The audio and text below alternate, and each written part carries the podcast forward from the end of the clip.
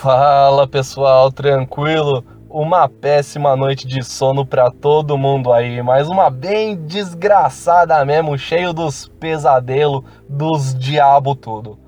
Meu nome é Rafael Chung, sou escritor de terror barra horror e esse é o primeiro episódio do meu podcast Tomate Podre.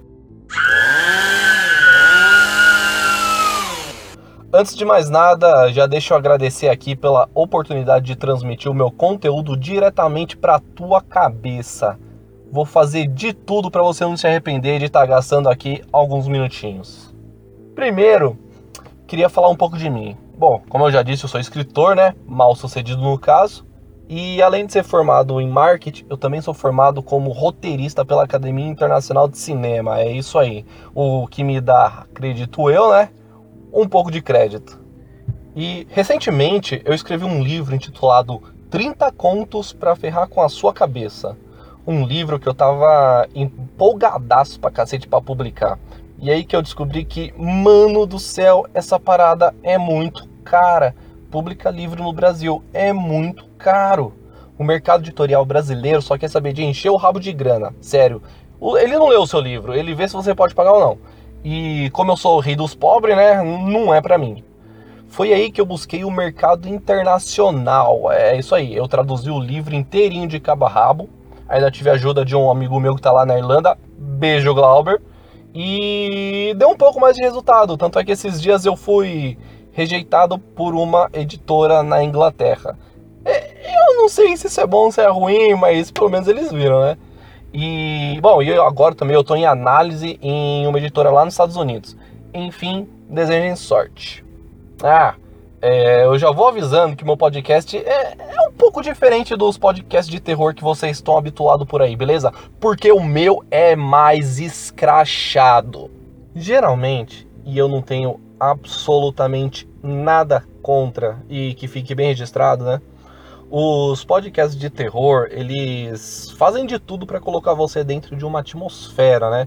Coloca uma musiquinha de fundo e tem um narrador que ele dá uma acalmada na voz para parecer sereno enquanto te conta uma história mais ou menos legal.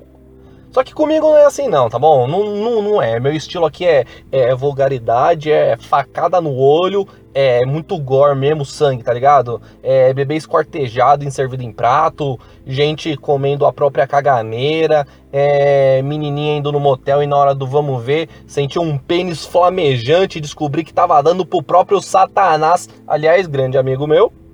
Então de cara eu já tô avisando que isso aqui é para maior de 18. Se tu for menor, pode cair fora. Ou não, né? O problema é teu, dos teus pais e talvez do conselho tutelar.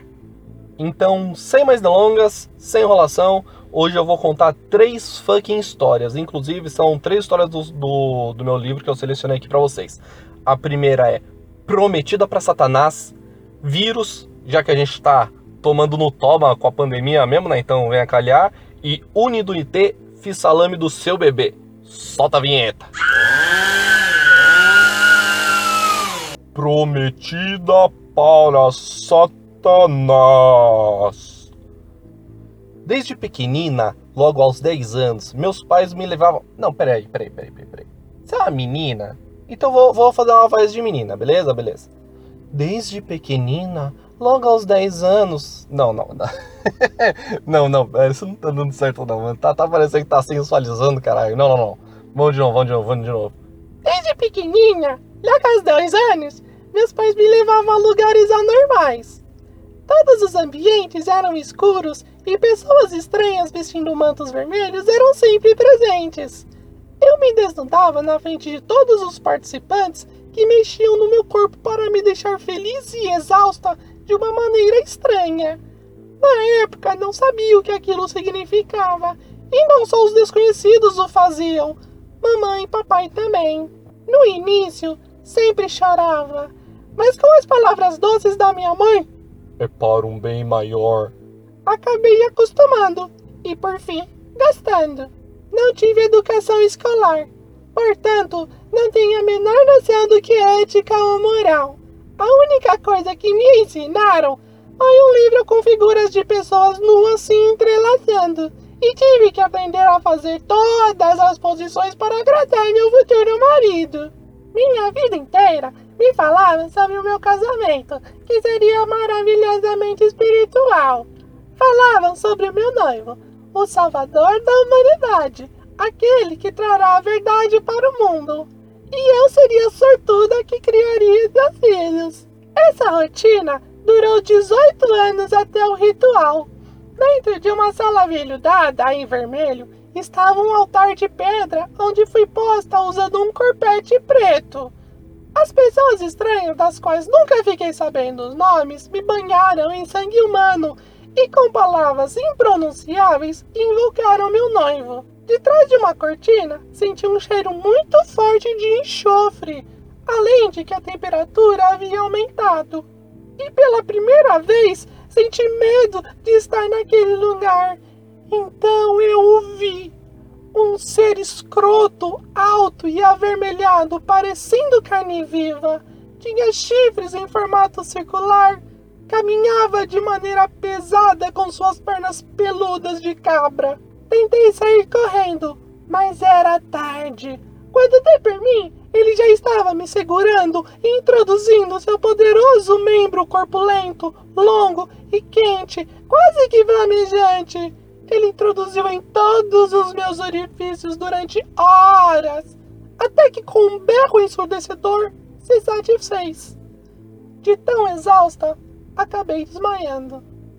Nove meses depois, dei à luz a gêmeos, o primeiro foi destinado a ser um líder religioso que iniciou uma nova fé, onde, movendo multidões, destruiu o cristianismo.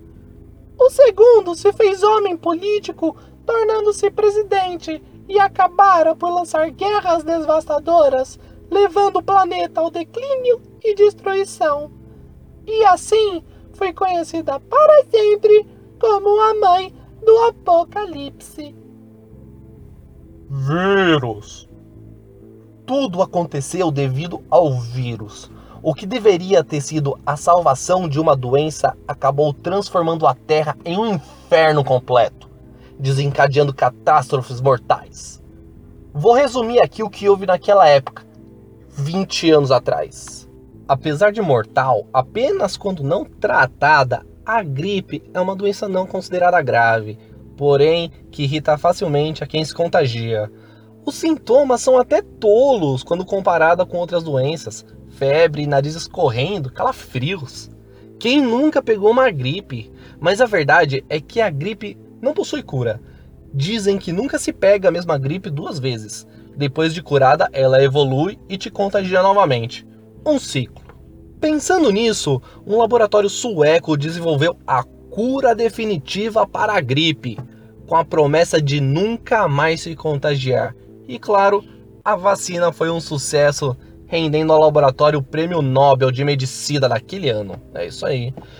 E o mundo deixou de ter gripe. Até o dia em que a vacina apresentou uma sequela que devastou a humanidade com seu efeito infernal. Logo ao primeiro estágio, bolhas de pus aparecem por todo o corpo, seguido de perda parcial de cabelos. Algumas semanas após a estabilização da condição, parte da pele escurece pelo rompimento de vasos sanguíneos superficiais. Como se já não fosse asqueroso o suficiente, as unhas caem, deixando um leve sangramento eterno. E por fim, depois de todo este sofrimento, uma mutação no genes humano ocorre. No sexo feminino, um segundo par de teta começa a nascer na parte das costas, enquanto que no homem, a cabeça do pinto apodrece e cai. Apesar de toda a bizarrice proporcionada pela vacina, ela não é mortal a oportunidade de continuar vivendo é real. Mas o choque de ver o corpo transmutado em um horrível pesadelo foi mentalmente suportável. A cabeça do ser humano não estava preparado para isso. O tormento enlouqueceu a população de tal forma que literalmente o mundo parou. Suicídios em massa eram frequentes e até mesmo aconselhado. Cabines foram montadas para que se pudesse tirar a vida de forma rápida e indolor. Os únicos que sobreviveram foram os povos indígenas que viviam isolados, além dos grupos antivacinas. Porém, esses também sucumbiram meses depois, mortos por doenças já consideradas erradicadas. Unido uniter, fiz salame do seu bebê. Ninguém em sã consciência imaginaria um horror tão depravado de moralidade quanto o que ocorrera na pequena cidade de Santa Felicidade. Uma pequena cidade como tantas outras, habitantes simples, criminalidade baixa, pontos turísticos interessantes. O que ninguém sabia, até que a polícia chegou, é que um assassino em série morava na cidade. Ou melhor dizendo, refugiava-se ali. De fato, a cidade quase não tinha criminalidade, mas nas regiões próximas um crime estava assombrando: o desaparecimento de bebês e crianças. Um crime tão elaborado e habilmente planejado que só foi descoberto por acaso. Um cineasta amador pegou o momento de um dos sequestros e acabou por filmar a placa. Falsa, obviamente. Porém, depois de muito tempo foi perfeitamente rastreada pelo delegado. E assim, a jornada do assassino Glauber, que ficou conhecido como Marciano por conta das abduções, teve seu fim. Um dos policiais precisou ser afastado do caso por quase matar um marciano durante um dos interrogatórios. Nessas horas é difícil manter a calma, pois a vontade de fazer justiça com as próprias mãos, ainda mais com uma arma engatilhada na cintura, é muito grande. O delegado entrou em cena no interrogatório, possuía mais sangue frio do que seu colega e ouviu toda a confissão do assassino. Acontece que Glauber tinha uma profissão o desgraçado era açougueiro. Cortava carne todos os dias. Como morador de fazenda, muitas vezes ele mesmo matava o animal. Somado ao fato de que ele tinha certo fascínio por bebês, com o tempo se transformou em uma perigosa combinação. Os relatórios psiquiátricos comprovaram que por muito tempo segurou a vontade de matar, mas era apenas uma questão de tempo. Logo após a primeira morte humana, ele se sentiu tão bem que não conseguiu mais parar. O plano dele era bem simples na realidade.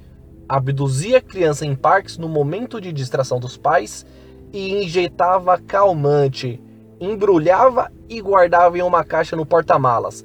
Voltava para a Santa Felicidade. No meio da noite, o matava no açougue, que era agregado em sua casa. Bem conveniente, não? Um crime sem precedente, considerado como inimigo da humanidade. Como se já não fosse cruel o suficiente matar crianças e bebês, triturar os corpos, fazer salame com eles e vender ao público é monstruosamente inimaginável. A pior parte é saber que o açougue do marciano era um dos mais famosos da cidade. Caso você tenha comprado algum tipo de embutido lá, saiba que provavelmente terás consumido carne de bebê. Esta era uma informação que Deus do céu deveria ter ficado trancada, porém, por culpa de um jornalista imbecil que entrevistou o cara na cadeia, o crime foi exposto na mídia. Pessoas que identificaram o açougue em questão ficaram malucas, beirando a insanidade. Algumas até se mataram. Naquela época, um padre perdeu a sua fé alegando: Que tipo de Deus permitiria isto? E ateou fogo na paróquia. Houve uma revolta na cidade que clamava por pena de morte. Que sabemos nós que no Brasil não existe. Sem saber o que fazer, a polícia assassinou o marciano dentro da cadeia e fez com que parecesse um suicídio.